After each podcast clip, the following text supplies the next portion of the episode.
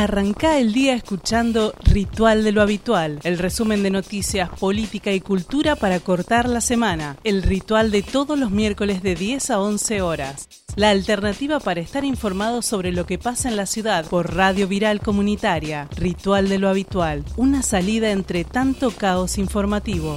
Comenzamos un nuevo programa de Ritual de lo Habitual. Eh, Hoy con Virginia y el Tata quien habla, este, tenemos un programón con grandes entrevistas y acomodándonos a, estos tiempos nuevos que se nos viene con, las elecciones, ¿no es cierto, Vir? Así es, vienen tiempos bastante moviditos, interesantes, donde se están jugando muchas cosas. Eh, hay que estar atentos y eh, con todo. Y bueno, hoy tenemos un programa súper cargado con lo que está pasando en la ciudad y en el país. Así es. Eh, bien, eh, vamos a tener eh, en el programa una entrevista con Matías Barruetaveña, que es un legislador de la ciudad de Buenos Aires y también se presenta ahora como candidato. Ya estuvo en otros programas el año pasado eh, contándonos en las distintas movilizaciones. Bien, estamos con... Y también tenemos, eh, vamos a estar entrevistando a Andrea Salmini, que es responsable de prensa de los metrodelegados. Ella es trabajadora de la línea B y además es eh, la prensa. Bueno, también hoy, hoy teníamos también eh, paros rotativos en las líneas de subte. Arrancaba ahora la línea B con la interrupción y después iban a seguir las otras líneas. Bueno, vamos a aprovecharle a Andrea para que nos cuente bien esos detalles. Bueno. Estamos comunicados con Matías Barrueta Beña, eh, legislador de la ciudad de Buenos Aires por el Frente de Todos, politicólogo, ex secretario de Empleo de la Nación y candidato para Unión por la Patria. Eh, Matías, te estamos escuchando acá Virginia y el Tata. Hola, ¿qué tal? Buenos días, ¿cómo estás? Hola. Buenos días. Hola, hola. Hola, Matías, ¿nos estás escuchando? Sí, sí, los escucho un poco bajo, Yo acá estoy. escucho por fuera a Matías. Pero no tenemos acá el retorno, me parece. Hola, hola. A ver, tenemos un problema acá de comunicación. Todos escuchan a Matías, menos yo. ¿Cómo es eso? Los oyentes le escuchan. La operadora la escucha, pero yo no. Acá, acá en, el, piso no estaríamos teniendo el retorno. Esto puede ser la lluvia que joden las señales y puede pasar. O simplemente como hola. Hola, hola. Hola, sí, sí, sí. Una cuestión de. ¿Me escuchás, Matías? Sí, sí, ahí te escucho. Ah, bueno, eh, nosotros, el único que no escuchaba acá era yo. Nos este, faltó enchufar los micrófonos. Hay que fijarse en la señal. Fíjese si está enchufado. Bien, eh, estamos eh, con Matías Rotoveña, legislador de la ciudad y candidato por Unión por la Patria, ¿no es cierto, Matías? Sí, sí, sí, así es. Bueno, la verdad que, bueno, ya hemos conversado y participado de varias este, movilizaciones y protestas y pedidos y proyectos que se han presentado durante estos años en la ciudad de Buenos Aires, así que eh, dentro de todo lo que vos conocés, en particular lo de la ciudad lo manejas bien. Por lo tanto, mira, yo tengo una lista que hice de todos los temas que están pendientes que a, resolución en, en la ciudad pero le pongo un título como para comenzar y me gustaría que vos nos cuentes, eh, nos des tu, visión, que es, si hablamos de la reta tenemos que hablar de eh, negocio y gestión, porque mm. él además eh, tiene toda una visión, vende, los, los grandes medios lo venden como el hombre que ha gestión, un hombre de la gestión, un gran gestionador de la ciudad de Buenos Aires, un gran intendente que nos ha tocado eh, este, tener en estos, estos últimos años. ¿Qué, qué, visión tenés vos de, de la gestión de, de, la reta? No, yo la verdad creo que, la gestión de la reta recordemos, lleva 16 años en el gobierno de la ciudad, porque son 8 como jefe de gobierno, pero también otros 8 como jefe de gabinete de Macri, donde él estaba a cargo de, la gestión. Y la verdad es que si uno mira para atrás, los grandes problemas de la ciudad siguen exactamente igual, sin ninguna solución. Un tema central como es el tema de la movilidad, está las obras de subte absolutamente paralizadas, no se avanza. En su momento Macri hizo el tema del Metrobús, eh, que es un carril exclusivo del colectivo que ha facilitado y ha mejorado los tiempos de traslado, pero la verdad que no es una gran obra. Eh, después de los temas que tienen que ver con los residuos, seguimos igual, mandando todos los residuos sin reciclar a la provincia de Buenos Aires, a los rellenos de, del SEAMSE. Después, en términos de espacios verdes, hemos perdido, se han privatizado cerca de 500 hectáreas, se ha privatizado la costanera de la ciudad en, algo que está judicializado eh, y permitiéndose además construcciones y una cementización de, la costa eh, que va a traer consecuencias, ya las está trayendo en términos de efectos de isla, de calor, eh, todo lo que tiene que ver con el cambio climático mal abordado, porque se ha cambiado, se ha modificado el código urbanístico eh, perjudicando la calidad de vida al, recortar lo que son los, los centros de manzana, las superficies absorbentes, al permitir la construcción de altura en esquinas que quita la, posibilidad de flujo de los vientos, que también permiten manejar el tema del efecto de la isla de calor. Eh, en términos de educación, el presupuesto ha perdido cerca de 10 puntos, prácticamente no se han construido escuelas y seguimos con un déficit de vacantes muy importante de decenas de miles de chicos que no tienen una vacante en la escuela el sistema de salud está destruido eh, en manos de los residentes que ganan muy mal y, prácticamente sin recursos en términos de, de, las posibilidades de, atender, de los materiales para, para atender.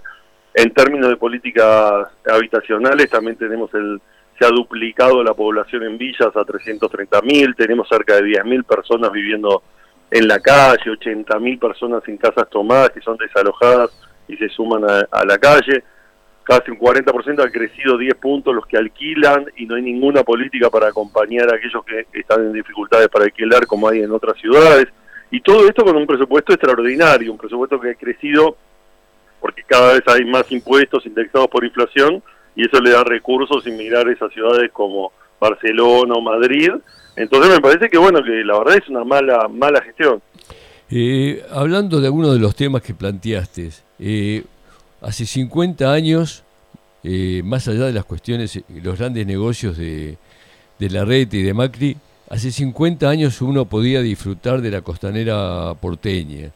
Eh, sin embargo, da la impresión de que hay toda una política en, estos últimos 16 años, como bien decís, de privatización de espacios públicos. Imposible cada vez con más incapacidad de poder acceder a, a lugares eh, de recreo y de esparcimiento como lo fue la costanera, eh, más allá de que eh, hay todo un negocio de grandes edificios que quieren imponer en, en Costa Salguero, que no sé en qué anda todo esto.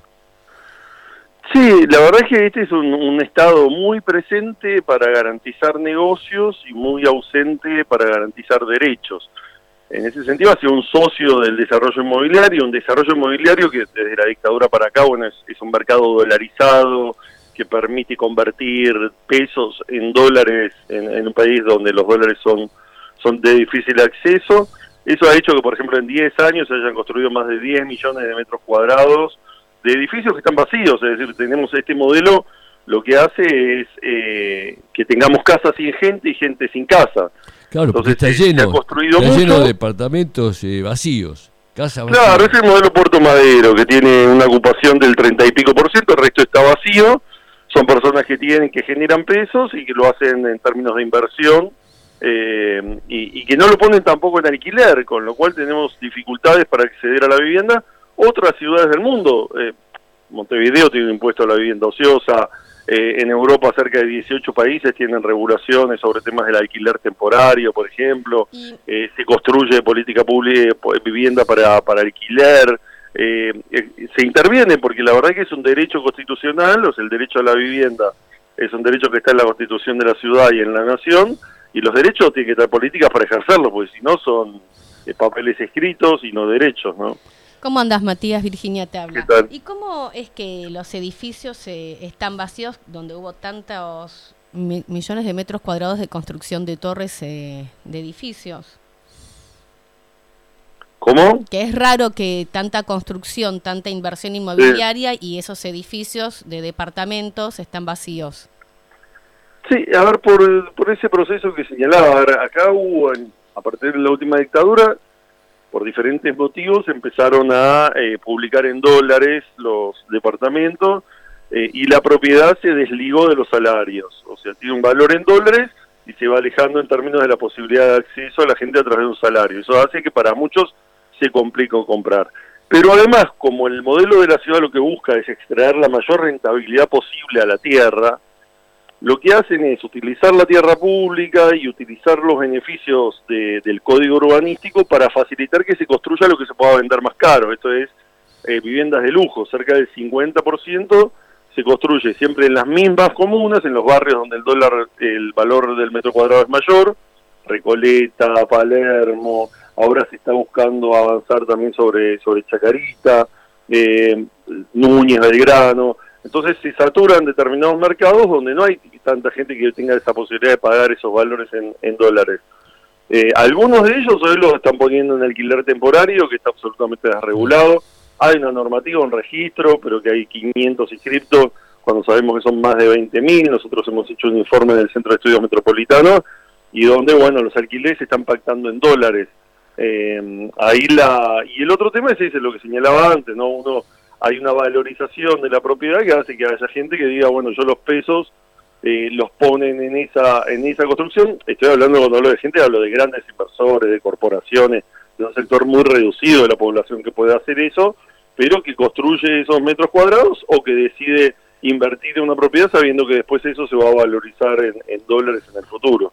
¿Cómo pensás que se podría resolver el problema eh, de los alquileres en la ciudad de Buenos Aires, siendo un problema tan grave donde ahora muchos que tienen que renovar eh, su contrato eh, se ven eh, con la sorpresa de duplicación de los valores, su incapacidad de que su salario no le alcanza para cubrir eh, el alquiler y muchos corren el peligro de terminar en la calle? Sí, el tema de los alquileres está siendo un tema muy importante en todo el mundo, la discusión.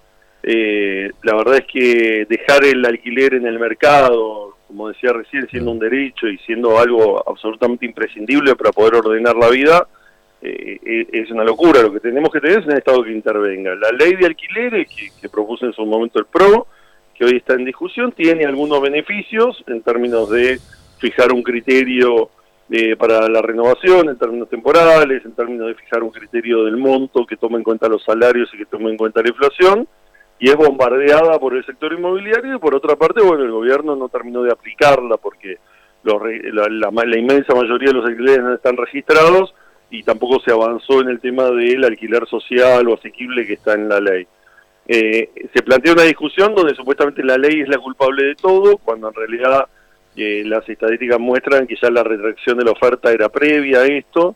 Eh, a mí me parece que no se resuelve con un solo tema, o sea, tenemos algunas cuestiones nacionales, algún, en algún momento tendremos que lograr recuperar el, el crédito hipotecario para también tener acceso al sueño de la vivienda propia, y después hay cuestiones que tienen que ver con la regulación, esto es, por ejemplo, el impuesto a la vivienda ociosa, por ejemplo, incentivos, subsidios económicos para los costos de ingreso al alquiler, que muchas veces es una barrera franqueable, lo que tiene que ver con, con- con los pagos que se de comisiones y demás que están al comienzo, eh, beneficios impositivos a aquellos que construyan en barrios que no sean los que antes señalaba, o eh, fideicomisos, asociaciones público-privadas, donde el Estado pueda poner la tierra en vez de venderla para grandes emprendimientos, la ponga para, para que se construya para alquiler, con un compromiso de, de un alquiler moderado en términos de, de lo que son los costos del mercado a partir de ese beneficio de haber accedido a la tierra pública. Es decir, cosas que se hacen en todo el mundo, es decir, intervenir en el mercado de alquileres siempre el Estado del lado del más débil, es aquel que tiene que ir a buscar su propiedad. Después del otro lado existen obviamente algunos propietarios que son pequeños propietarios, que tienen tal vez un jubilado con pequeños ingresos, con una pequeña propiedad. Cuando nos referimos a, a generarle alguna carga impositiva, nos referimos a los grandes propietarios o que tienen varias propiedades, ¿no?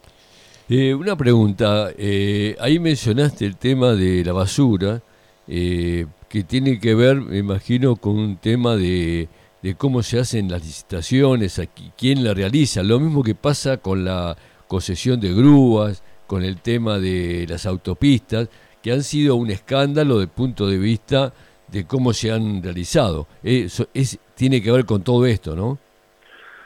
Sí, hay dos cosas. Hay una cuestión que tiene que ver con la transparencia, ¿no? Efectivamente hay muchas concesiones muy regulares en la Ciudad de Buenos Aires, la de las grúas era un escándalo que logramos revertir con un canon irrisorio.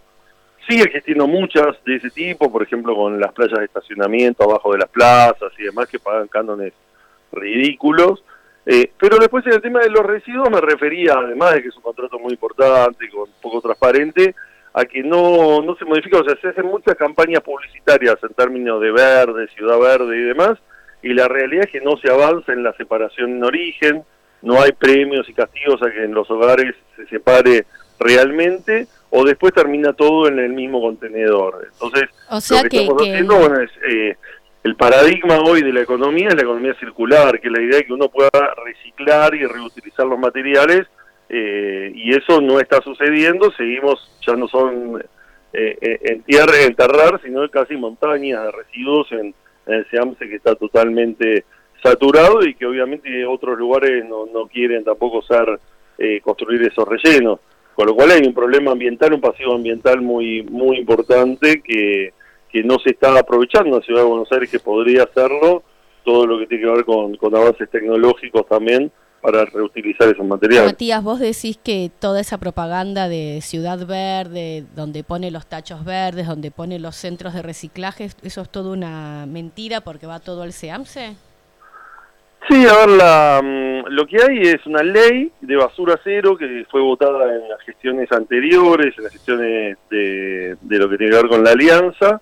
Esa ley de basura cero no se cumple y no solo eso, sino que cambiaron el, el el, lugar desde donde, el punto de inicio desde donde se contaba. Es decir, ellos agarraron, el 2011 fue un año con muchísimos residuos y lo tomaron como punto cero. Y después hay una baja que tiene que ver con una planta de áridos que se inauguró en el sur de la ciudad hace un tiempo, me acuerdo de Santilli era el ministro, que produjo alguna baja. Y ellos muestran esa baja por esos áridos eh, eh, en, en, en el reciclado. La verdad es que después los números muestran que no se está avanzando. Lo único que hay en términos de reciclado es lo que hacen los recuperadores urbanos, que salen todos los días a los llamados cartoneros, los recuperadores urbanos, que, salen a buscar, pero que ellos buscan lo que el mercado les paga, es decir, a la hora de separar van a buscar aquellas cuestiones según el precio del mercado del día y, y según lo que tienen algún mercado para venderlo, con lo cual queda un montón de otro material que no se recicla, pero además también falta muchísimo trabajo y presencia más allá de la publicidad en términos de ordenar la separación. A veces las familias se paran pero terminan en el mismo contenedor. A veces eh, tiene tiene que ver con que con que la, la, directamente no hay separación en origen. Pero bueno, todo, todos los números. Nosotros hemos presentado eh, proyectos de ley, por ejemplo, de responsabilidad extendida del productor. Es decir, mm. ahí tiene que haber también una una, parte del privado, el gran generador que se haga cargo de la recuperación de la basura que produce. Es decir, no, hay, todos estos temas están muy trabajados en todo el mundo. Acá muchas veces se elige hacer publicidad y no campaña. La inversión del gobierno de la ciudad en vez de resolver los problemas de verdad. Claro, porque todo lo que pierde en publicidad de, campaña electoral mostrando los recursos y los residuos verdes lo podría usar como campaña de prevención y educación al público, a la comunidad. Sí, sí. Esa misma hacer en vez de, decir, ¿no? Una pregunta, eh, ya que estamos repasando una serie de temas de la ciudad, uno de los temas claves eh, que ha generado mucha disputa es lo de la educación. Eh, una de las cosas que han aparecido es como que hubiera escuelas nuevas. ¿Hay escuelas nuevas? Porque la población digamos, eh, educativa ha aumentado, hay más chicos y por tanto eh, cada vez que comienza el año escolar eh, es conflictivo todo el tema de las vacantes. Sí, no, a ver, ellos anuncian un supuesto plan de 54 escuelas que nosotros demostramos que la inmensa mayoría de ellos, algunos directamente no existían, otras eran relocalizaciones, es decir, lo que hacen es construir un edificio nuevo para una escuela o adaptar un edificio y bueno, y eso lo ponen como escuela nueva.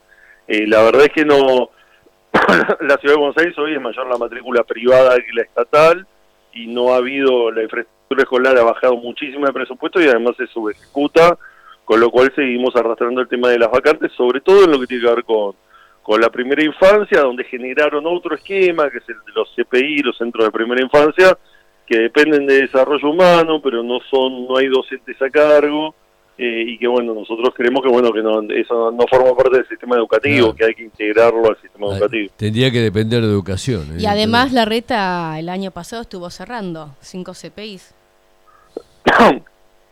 sí, sí, sí, ahí eh, la, la, desinversión es permanente eh, y, y, bueno, se necesitan vacantes, pero también se necesita mucha inversión en infraestructura porque el otro tema es el deterioro. Hoy tenemos muchísimas escuelas con ratas, son todos los días vemos imágenes, vamos a las escuelas, vemos los techos caídos, la falta de infraestructura, la falta de conectividad que se vio en la pandemia, eh, la falta de inversión en tecnología, eh, la falta el, no reparto que antes se repartía en computadoras a los estudiantes y no se reparten más, es decir, hay una desinversión muy fuerte en todo lo que tiene que ver con, con el esquema educativo y después ya si vamos más arriba, la inversión en lo que tiene que ver con ciencia y tecnología, cero directamente en la ciudad, donde hay mucha inversión nacional, por el CONICET, por la UBA y demás, pero que en la ciudad no, no acompaña cuando debería ser un punto importante para la competitividad de la ciudad. Por ejemplo, lo de las viandas también fue un momento de conflicto, las viandas en los colegios porteños. Sí, sí, ahí nosotros hemos presentado con Ofelia Fernández un proyecto para para generar una oferta donde salgamos de esas empresas cartelizadas que dan una comida de muy mala calidad eh, a un esquema de economía social donde la gente que haga la, comida le importe la salud de los chicos, que tenga criterios de calidad en términos de sus componentes, de sus calorías, de evitar los ultraprocesados. Claro, que sea eh, fresco Pero la verdad es que no hemos logrado ni siquiera que se ponga en debate el proyecto. Es tremendo. Nos tiraste un montón de titulares, estamos viendo todo lo que queremos. Yo tengo una, una, última para plantearte del tema escolar, que es el tema del boleto educativo, ¿no? Es decir, la necesidad de regular y que los, justamente, eh, ahí dentro de los problemas de la movilidad es el tema de que eh, todos los niños y todos los, los pibes que van al primario y secundario eh, puedan acceder en forma sencilla y puedan transportarse, ¿no? Este... Sí, ahí en todo lo que tiene que ver con la movilidad y, tanto en lo educativo como también en caso de jubilados hay restricciones, existe, pero con algunas restricciones en términos de los viajes, en términos eh, también en el tema de los jubilados, por ejemplo, que tengan una mínima eh, solamente, en el tema del boleto educativo, bueno, está también el pedido de los de los alumnos de secundario de extenderlo en términos de, del acceso. Porque en este momento el boleto educativo para los secundarios no existe. La verdad que ahí no, no te sabré decir exactamente. Hemos acompañado demandas del boleto educativo, por eso tiene restricciones, entonces se anuncia que existe, pero hay muchos que se acercan y dicen que ellos no pueden acceder. O si no se les permite por ahí, eh, una, hay una restricción en términos de, de, los viajes o los horarios de viaje, pero la verdad que no, no, lo tengo estudiado en profundidad. Sí, el año pasado los secundarios de la ciudad de Buenos Aires estuvieron en alertas, movilización, cortaban calles en reclamo de que se cumpla efectivamente el boleto estudiantil para los secundarios, que no... entre trabas, dilataciones o inexistencia de, de, derechos no estaban pudiendo acceder los alumnos a eso. Bueno. Pero para ir cerrando, ¿cuántos kilómetros construyó la reta de subte? Eh, cero. Esa es la respuesta que sospechaba, pero por ahí pensaba Matías me va a decir, no, tres cuadras hizo. no, no, cero. La verdad que en estos 16 años hubo algunas obras que tienen que ver con el gobierno nacional, que, que, tienen que ver con toda la línea que va ahí por, por Alem, eh, y, la, y el tema de, la H, que fue la, la es la única línea nueva en la ciudad. Eh, y Pero en este último tiempo ellos eh, directamente no presentan planes de obras de subte en la legislatura, eh, y tampoco han comprado últimamente formaciones. Las últimas formaciones además que han comprado eran con asbesto. Sí, las que compró Macri en España. importante en los trabajadores del subte. Y, no, y hoy no hay ninguna compra de formaciones, que además cuando uno compra una formación de subte no es que llega al otro día. la manda a fabricar, con lo cual tarda un par de años en llegar, con lo cual hay una desinversión muy importante en lo que tiene que ver con el subte. Deben ser caras las campañas electorales, ¿no? Porque no eh, sí, pero yo creo que acá de todas maneras sobra la plata. no, porque fíjate, Matías, no, hay, no construye subte, no construye escuelas, no cuida los espacios verdes. Todas las, las propagandas que no son campañas de eh, separación de la basura no lo está haciendo se ve que es muy cara la campaña y el marco y la protección mediática que necesita la reta para vaciar de, dinero y proyectos. y, con todo eso de convencer de que es bueno gestionando. Pero Gestiona para los amigos. Ya se está cayendo esa, esa idea. Bueno, eh, Matías, eh, me imagino que estarás ocupado en otras cosas. Quería cerrar eh, con que vos, digamos, ante tantos problemas, en una de las ciudades eh, más ricas de, la, de, nuestro país, eh, mucho negocio y en realidad poca gestión a favor de las necesidades de los habitantes y los vecinos de la ciudad. ¿Qué, qué, grandes propuestas pensás para, para revertir esto, todo esto en, en la ciudad de Buenos Aires? Bueno, nosotros durante estos años hemos presentado una enorme cantidad de propuestas legislativas, de proyectos para todos estos temas, eh, ley de vivienda, ley de responsabilidad extendida del productor, leyes que tienen que ver con construcción en las zonas más desfavorecidas de la ciudad, temas de acceso al hábitat, eh, un montón de proyectos que tienen que ver con, con, lo ambiental, con lo cultural, con la cultura en los barrios. Hoy, bueno, tenemos la candidatura de Santoro, que está haciendo eje en algunos de estos temas, en el tema educativo, en el tema de salud mental, que es muy importante, sobre todo en adolescentes después de la pandemia, mm. lo que tiene que ver con el subte y también extender los horarios del subte a un subte a 24 horas, la posibilidad de, de tener también políticas de vivienda que regulen este mercado de alquileres, es decir, tratar de estar cerca con las propuestas de lo que entendemos que son la, los problemas cotidianos de los vecinos y vecinas de la ciudad y no los las demandas de las grandes constructoras. Bueno, eh, Matías, te agradecemos un montón, te hicimos repasar este, toda la lista completa de los problemas de la ciudad. Este, te, agradecemos tu eh, gentileza que siempre has tenido con, nuestra radio. Este, así que muchas gracias por todo esto. Esperemos que eh, se pueda llegar a, dar un, batacazo acá en la capital que termine con eh, esta mentira de, gran gestión de la reta. Eh, hemos desnudado una cantidad de negocios, hemos desnudado una cantidad de falencias que persisten y que necesitamos el más bienestar para, para nuestros ciudadanos. Bueno, muchísimas gracias. Muchas gracias, Matías. Bueno, muchas gracias, Matías. Un abrazo. Bueno, la verdad, hoy estuvimos, eh, hablamos recién con Matías, nos tiró un montón de titulares, subte, espacios verdes, islas de calor, hábitat, alquileres, salud mental, eh, educación eh, secundaria. no, y está el tema de las licitaciones este, a mí me sorprende la capacidad de que no se le mueve un pelo, valga la redundancia que es un hombre calvo, cuando miente y hace propaganda con la educación y lo ofrece a otras provincias que tengan la educación porteña, educación porteña que eh, faltan vacantes. No, y, Falta comida, faltan, faltan, ¿cuántos faltan? Como 618 docentes para cubrir eh, turnos en la escuela primaria. Y, las condiciones de Ni hablar de la secundaria. La condición de los edificios.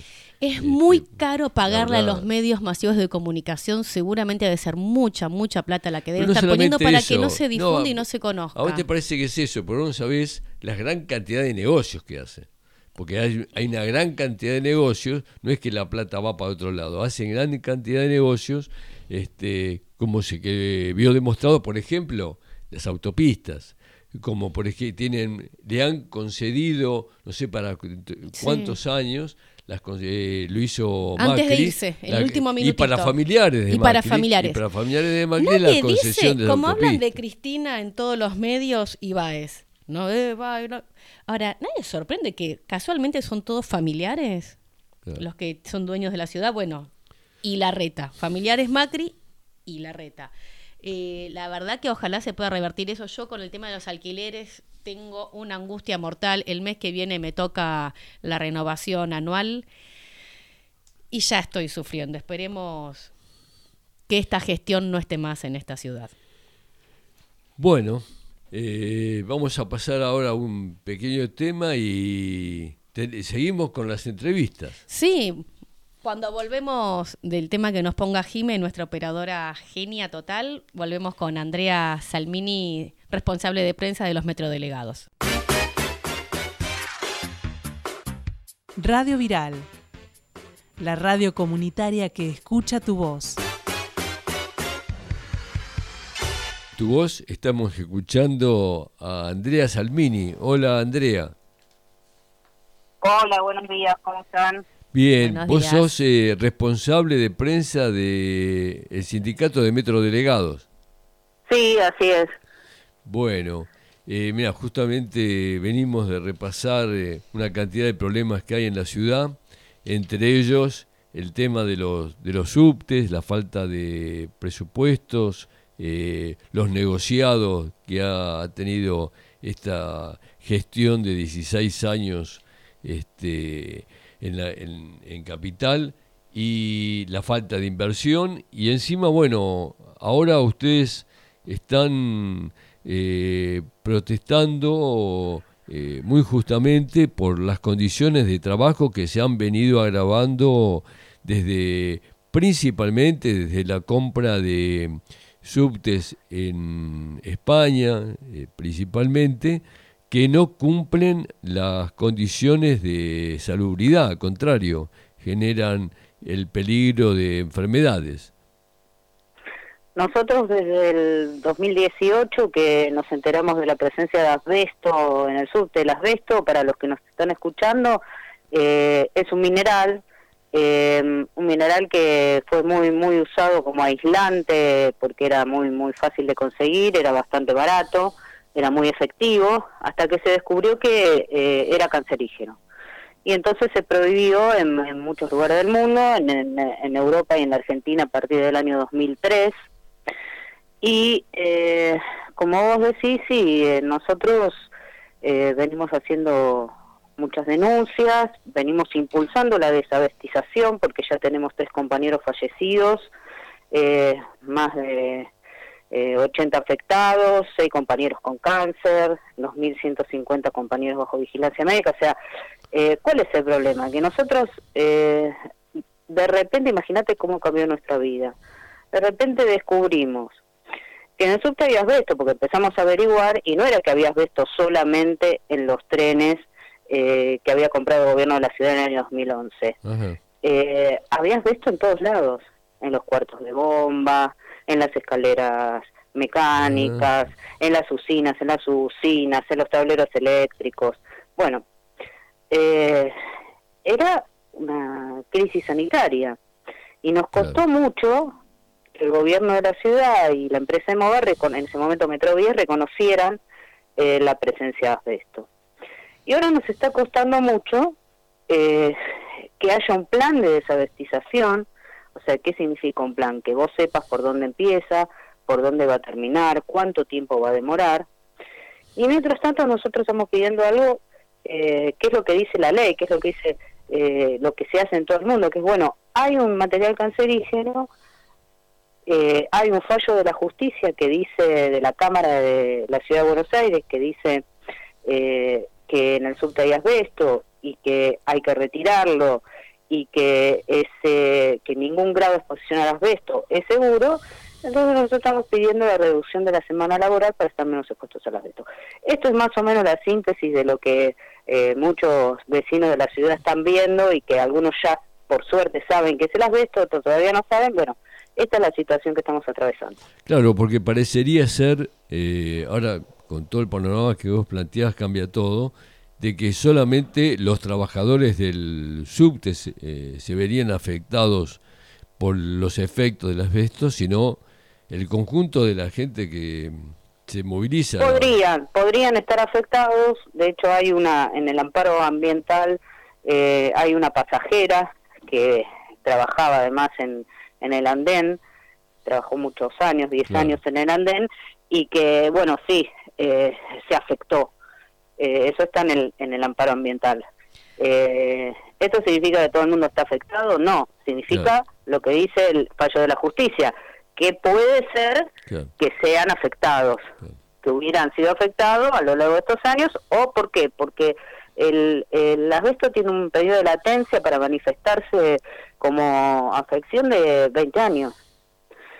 O sea que todavía falta, eh, todavía pueden aparecer más eh, casos de neumoconiosis, que es como se llama la afectación a la pleura del pulmón. O sea, la pleura del pulmón es como la cáscara de la manzana, digamos, ¿no?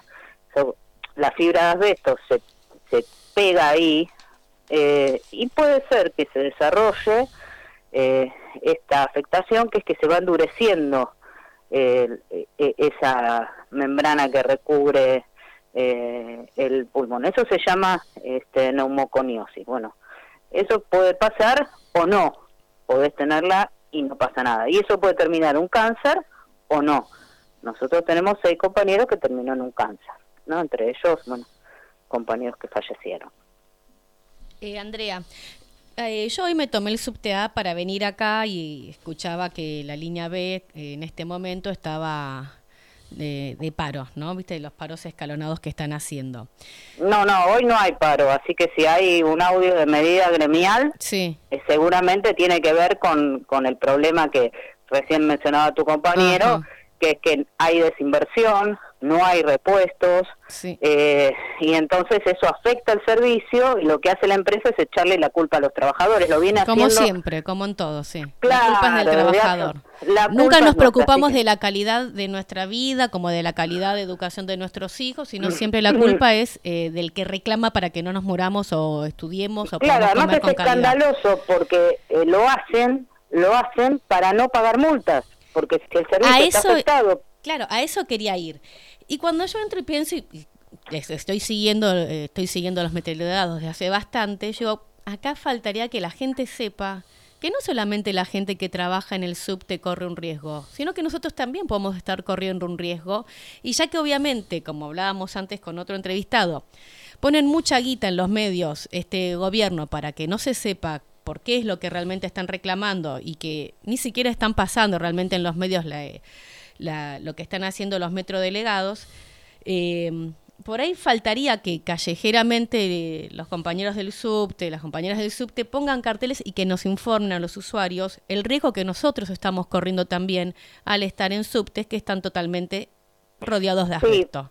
vos tenés razón, nosotros eh, eh, desarrollamos una serie ya desde hace cinco años de actividades públicas, eh, de hecho, lo vamos a hacer seguramente esta semana. A poner el cartel, el asbesto mata a todos, no nada más a los que eh, trabajamos, a todos. Bueno, nosotros tenemos, desarrollamos esa campaña eh, durante todo este tiempo, lo que pasa es que no se visibilizan las cabeceras del sub, esta semana vamos a estar en alguna cabecera también con esta campaña pública, repartiendo café con los usuarios, repartiendo volantes, explicándoles, pero como vos sabés, es el poder eh, del dinero contra el poder de un sindicato, eh, de un conjunto de trabajadores, de 4.000 trabajadores, y bueno, hay una diferencia, ¿no? De David contra Goliat.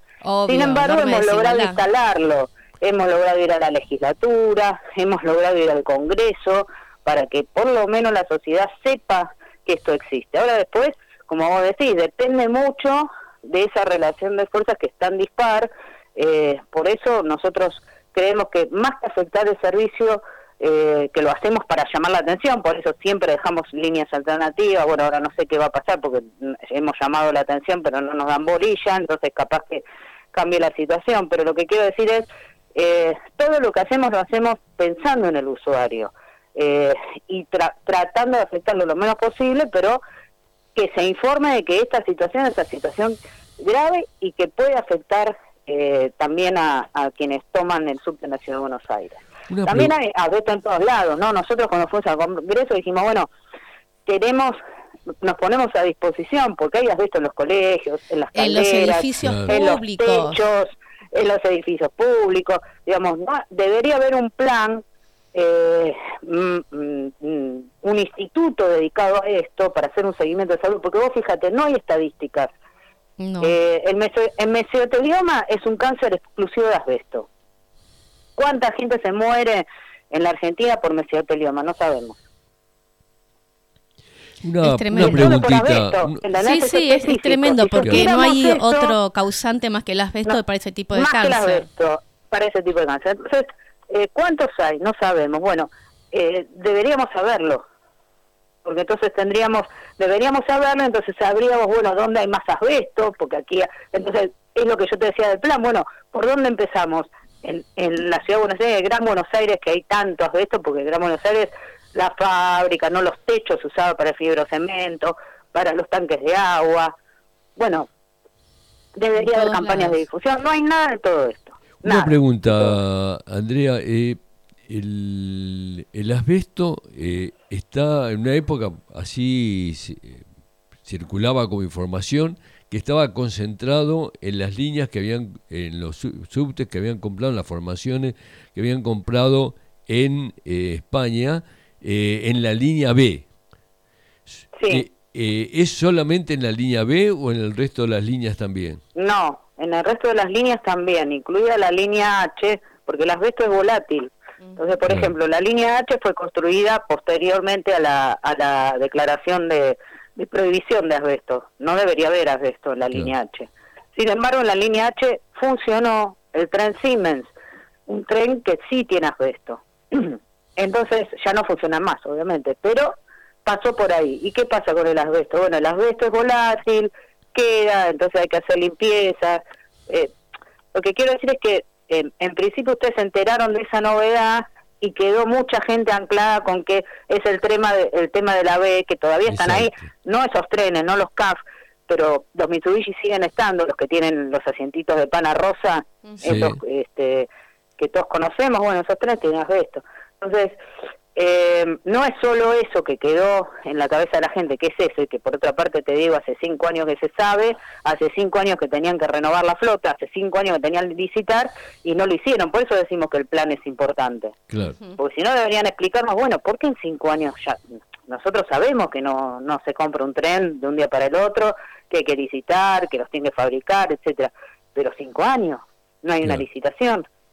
Entonces, en todos lados, en todas las líneas, lamentablemente, algún sector, incluido los baños, por ejemplo, eh, ¿te acuerdas los botones del baño? Antes cuando en la pared había un botoncito para apretar. Bueno, esos tanques están recubiertos por adentro por asbesto. Una pregunta. Entonces, y hasta en tu casa capaz tenés todavía. En la casa de mi mamá hay, acá en mi casa no, en la de mi mamá hay.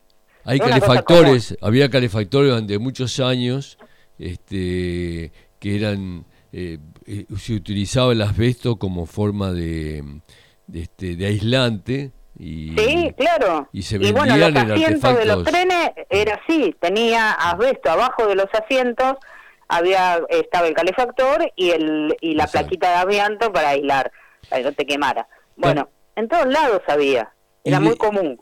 Y... Ahora sabemos que es cancerígeno y hay que retirarlo de, manera segura, no de cualquier manera. Claro, hay que retirar el asbesto de, de los materiales que en este momento están incorporados. Claro, o aislarlo, qué es eso, por ejemplo, la, el, en, los, en los trenes se puede aislar la pintura, aunque es muy difícil, pero se puede aislar con una pintura eh, bituminosa, se llama, que es una pintura que la porque estos trenes eran japoneses y entonces circulaba por superficie. En Japón hace mucho frío y contra la nieve la pintura con asbesto era muy efectiva eh, para aislar. Entonces, acá qué se puede hacer? Ya se, de hecho se hizo, eh, se pintan los trenes con una pintura que ocluye el asbesto. Eso tiene riesgo, porque tiene riesgo de que, que se raya, se puede, pero bueno. Claro, requiere eh, mantenimiento requiere mantenimiento. sea Pero por ahí es más barato que sacarlo todo. Y es más barato, pero eh, no, sacarlo todo no se puede. Ah. Porque es una pintura. Y entonces si vos la sacás, la raspás, volatilizás la... No, no, hablaba de que de sacar todo el asbesto, ah, por lo menos que hagan esta pintura que cubra y que lo contenga el asbesto. No, pero además eh, no cualquiera lo puede hacer, es decir, tiene que haber una empresa mm. especializada que lo haga. Exacto, hay un protocolo eh, para hacerlo. eh, de determinada manera, hay determinadas empresas que tienen que estar inscritas en un registro, o sea, no cualquiera lo puede hacer, no de cualquier forma.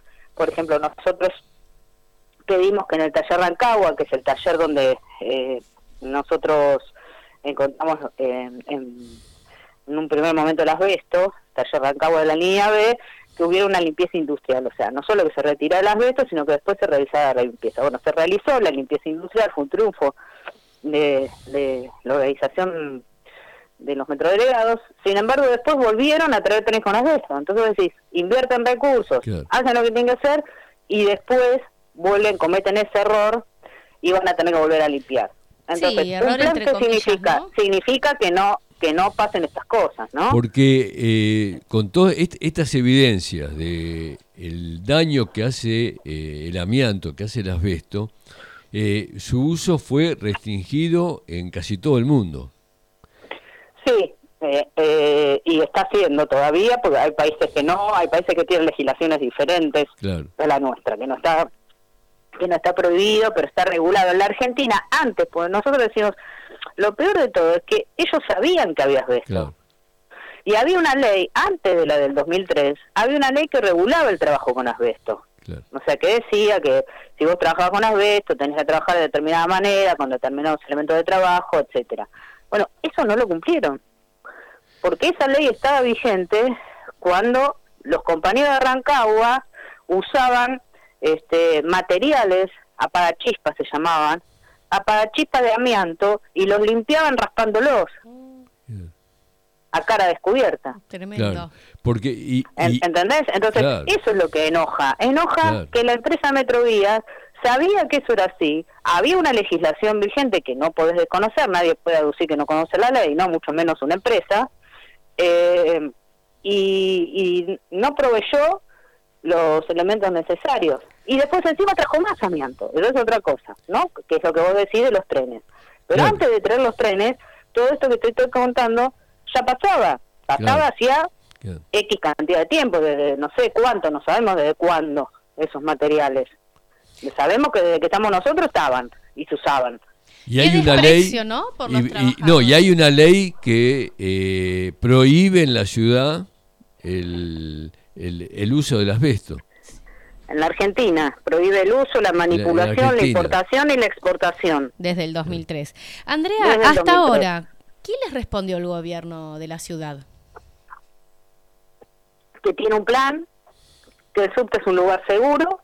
Un plan macabro. Eh, y que no puede que tiene un plan para sacar el asbesto, que de hecho sacó 90 toneladas, lo que nosotros decimos es que se sacaron 90 toneladas porque hubo 1.200 denuncias de los trabajadores, y las trabajadoras, no porque ellos tengan un plan, eh, y dicen fundamentalmente que no pueden reducir la jornada porque eh, operativamente no puede funcionar el subte.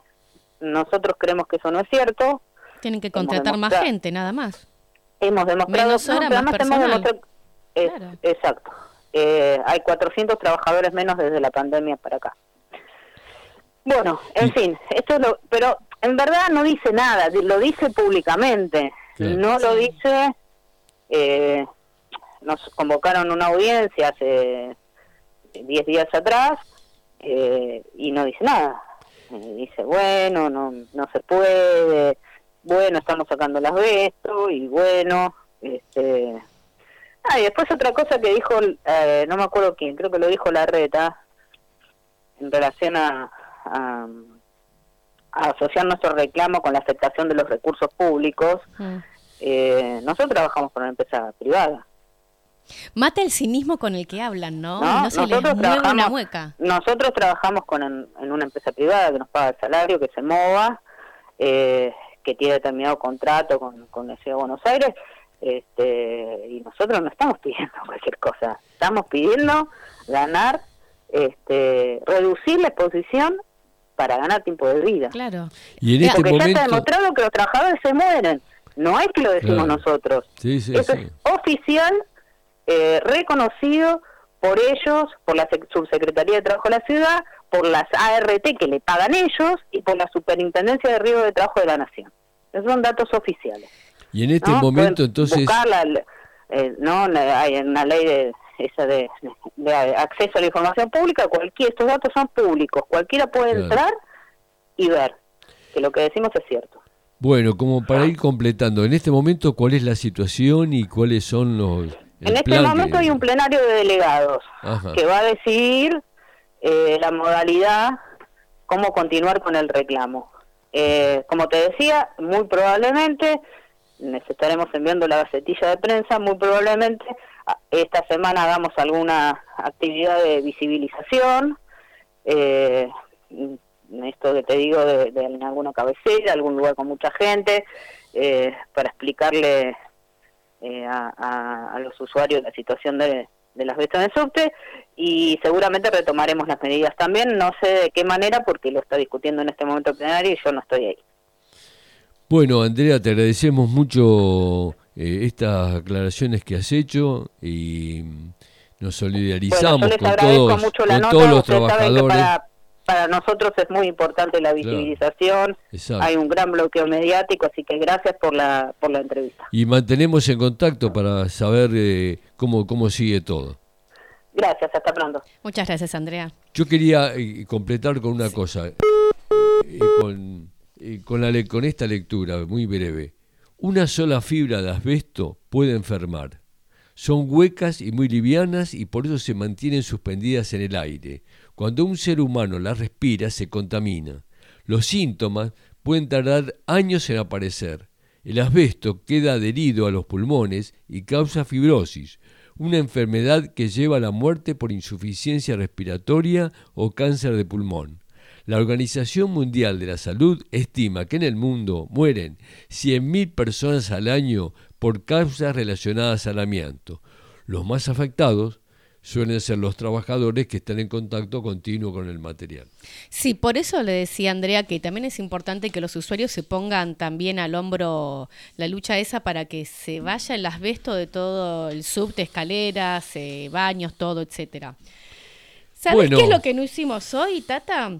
Sí, ahora, ahora cerramos, por eso, cerramos ahora la entrevista. Agradecerle, agradecerle a Jime, agradecerle a Jime acá, que nos tiene que eh, soportar. Una genia total. Informalidades totales. Por eso, Estuvimos hablando hoy, ahora, en nuestra última entrevista, con Andrea Salmini, responsable de prensa de los metrodelegados y trabajadora de la línea B. Más temprano estuvimos hablando con Matías Barrotaveña, nuestro candidato a legislador porteño, donde nos contaba los horrores una y otra vez más de este, de este gobierno del PRO que viene de 16 años eh, de dirigir la ciudad, de gestionar, de gestionar para los amigos la ciudad. Y si te gustó nuestras entrevistas, querés hacer comentarios o contarnos algo que por ahí faltó comentar, podés escribirnos eh, a nuestro Instagram, que es Ritual de lo Habitual OK, también mandarnos mensajes. También Nunca te olvides del WhatsApp 11 39 55 77 35. Nos dejas fotos, mensajes, videos. Nos mandás denuncias donde por ahí podemos ir y tomar la entrevista y hacer visible el reclamo de, los habitantes. Y si te perdiste alguna parte del programa, eh, no hay problema, porque nosotros vamos a subir en las redes, en Spotify y en, y en YouTube, el programa completo. Y el Twitch. Tenemos en Twitch usamos el Twitch para que para poder verlo a través de YouTube con el streaming y toda la potencia, como estamos viendo ahora y saludamos en las cámaras. Sí, y nunca nos olvidemos del vintage, que nunca pasa de moda, el teléfono de línea, el telediscado. Al 47854843 podés levantar, discar, esperar el pulso y dejar nuestros mensajes que Jime te va a estar atendiendo. Bueno, eh, nos vamos terminando ya el programa. Eh, como nosotros pasamos, como bien dijo acá la compañera de Metro Delegados, eh, pasamos cosas y noticias que en otros medios no aparecen. Por eso no podemos dejar de mencionar la, gran campaña futbolística que está llevando Ferrocarril Oeste en Nacional B y que está a puertas de poder eh, pelear un, lugar y retornar después de 23 años a la primera división, que lo vio campeón dos veces y tres veces subcampeón.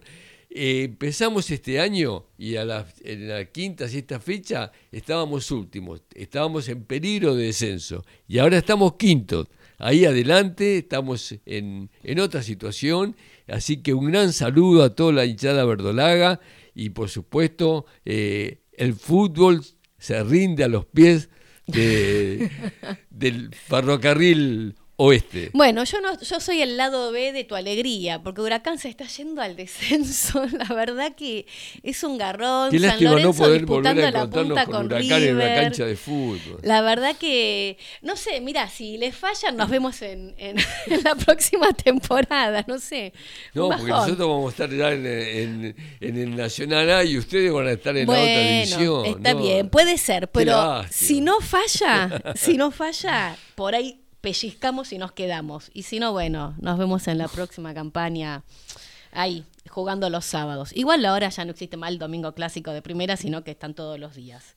Bueno, Pero bueno, nos quedó pendiente hablar con, con otra, con Mariel Jiménez, que también es candidata a, comunera en el barrio 31, que eso lo vamos a dejar para más adelante, porque estamos también siguiendo de cerca la campaña, cómo vienen las PASO y cómo vienen nuestros candidatos. Ah, Pero no me quería ir eh, sin que que, me cuentes el vos- locro del 9 de julio, que yo no pude pero ya ir. que vos querés mencionar eh, los pendientes, eh, Mariel e Inés. E Inés. Tenemos, Tenemos a Mariel son- Jiménez y Inés Tropea. E Inés Claro. Mariel que es candidata a comunera en, en la 1, en la comuna 1, e Inés en la comuna 3.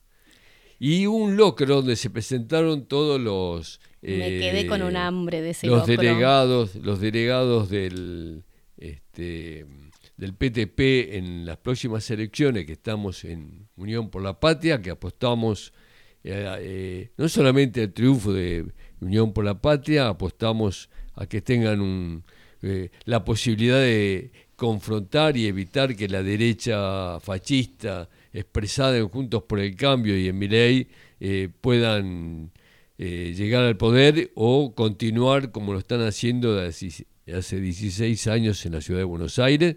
Y desde ya nosotros reivindicamos el camino de no solamente de las elecciones, de la lucha, como lo demostró Jujuy, que es una advertencia también para todos los gobiernos, porque ahí ganó Morales y el pueblo no le perdonó este, el avance que quiso hacer sobre los educadores, sobre los docentes, este, Sobre todos, porque sobre poniendo en las peligro la luchas, soberanía, claro. la soberanía argentina en- de nuestras riquezas, con los pueblos originarios, con la reforma este, de la Constitución que quiso imponer, y fue una demostración de que nuestro pueblo está dispuesto a revertir esta situación y no va a dejar pasar esto. En el logro que te perdiste, que estuvo bestial, Me quedé con hambre. reventó Pienso en eso y me hace ruido el la panza. centro zamorano, eh, muchísimos compañeros, muchísima gente que fue a, además de ver la presentación eh, de nuestros candidatos, Diego Lualdi, nuestro columnista político, este, es uno de los candidatos a legislador y, En la ciudad.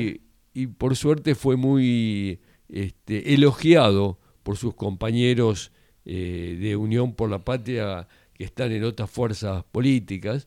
Eh, estuvo presente, yo no me acuerdo el nombre de pero estuvo Matías Barrotaveña, estuvo Recalde, estuvo Penaca, estuvo, bueno, otros, este, otras presencias muy importantes y estuvieron más que nada aquellos compañeros de base eh, de otras fuerzas políticas con las cuales hemos construido una gran unidad eh, fundamentalmente en la Comuna 1 y en la Comuna 3.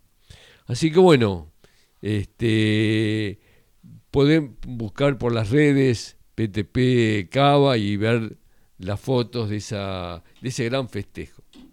Muy bien, vamos a buscarlas. Del y con 9 de este, claro, con el festejo del 9 de julio, con nuestras entrevistas del día de hoy, prometiendo más para el miércoles que viene, nos vamos despidiendo de este miércoles lluvioso. Muy bien.